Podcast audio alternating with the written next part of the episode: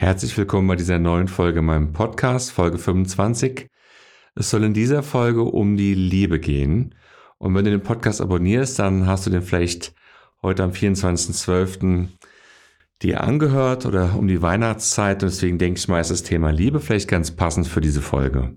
Es ist ziemlich erstaunlich, dass zu mir in die Praxis noch nie ein Klient und keine, noch nie eine Klientin kam mit dem Arbeitsauftrag, ich möchte mehr Liebe. Ja auf eine gewisse Art natürlich nachvollziehbar. Die Menschen, die in so eine Therapie kommen, die wollen erstmal aus einem Problem weg. Und das ist auch vollkommen okay und auch wichtig, um erstmal zu wissen, was ist so los. Aber auch so als Lösungsstrategie ist so die Liebe sehr, sehr selten bis eigentlich fast gar nicht so in den Köpfen zumindest meiner Klientinnen und Klienten so drin. Und das finde ich ziemlich erstaunlich, weil wenn man sich mal jemand vorstellt, so vielleicht, wenn man so alte Menschen sieht, die in totaler Zufriedenheit sind. Und ich glaube, dass wahrscheinlich jeder von uns sich ein Stück weit wünscht, später mal alt und zufrieden zu sein. Und ich behaupte, dass es den allermeisten Menschen oder wahrscheinlich allen Menschen, die alt und zufrieden sind, sehr gut möglich ist, einen Zugang zu ihrer inneren Liebe zu finden. Und ich sage ganz bewusst einen Zugang zur inneren Liebe, weil auch da gibt es ja immer wieder so die Glaubenssätze, dass Liebe etwas ist, was quasi nur in Verbindung mit etwas entstehen könnte. Also wenn ich eine gute Beziehung habe, dann ist Liebe da. Wenn ich gewisse Familienstrukturen habe, wenn ich eigene Kinder habe, dann kriege ich endlich Liebe oder kann endlich Liebe empfinden und so weiter und so fort.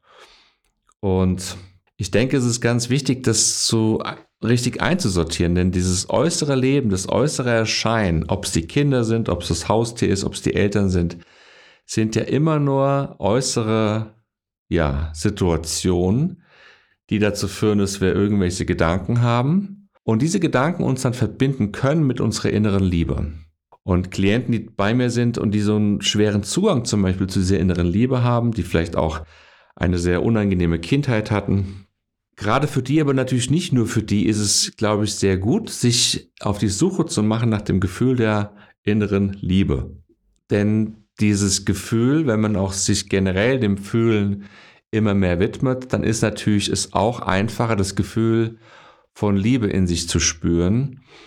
Und wenn sich dieses Gefühl der Liebe einstellt, ist es ja letztlich auch eine Wahrnehmung der Fülle so dass ich denke, dass diese, ich sag mal, Strategie, sich mehr der Liebe auszurichten und somit auch der inneren Fülle auszurichten, auf jeden Fall sehr, sehr gut ist, das zu kultivieren und auch immer wieder neu sich für so einen Tag vorzunehmen. Ich möchte heute mehr mich mit meiner inneren Liebe verbinden, dass das bestimmt ein sehr, sehr guter Weg ist, um zum Beispiel als Zielvision später mal ein alter, liebevoller oder von Liebe geprägter Mensch zu sein.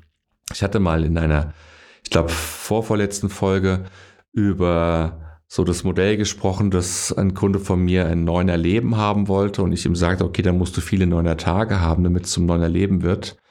Wenn man so dieses ähm, Modell sich mal so als Analogie nimmt, dann wäre es ja so, wenn ich ein liebevoller alter Mensch mal sein möchte, dann ist es wahrscheinlich auch ganz gut, sich schon jetzt immer wieder mit der Liebe zu verbinden und der möglichst viel Raum im Inneren zu geben. Denn auch im Hier und Jetzt ist es ja so, die Erfahrung hast du bestimmt auch schon sehr oft gemacht und ich habe so das Gefühl, man vergisst das manchmal so ein bisschen, dass auch die ganzen zwischen, zwischenmenschlichen Beziehungen in dem Moment, wo man sich selbst mit der Liebe verbindet, natürlich viel, viel, viel einfacher und besser funktionieren können.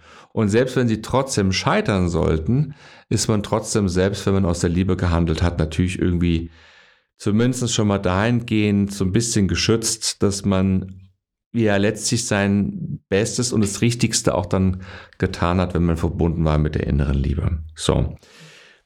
Mehr kann und will ich zu dieser Thematik gar nicht sagen, weil das ist so ein bisschen schwierig, da jetzt irgendwie so Tipps zu geben, das hat dann so was Predigendes, was ich auf gar keinen Fall möchte.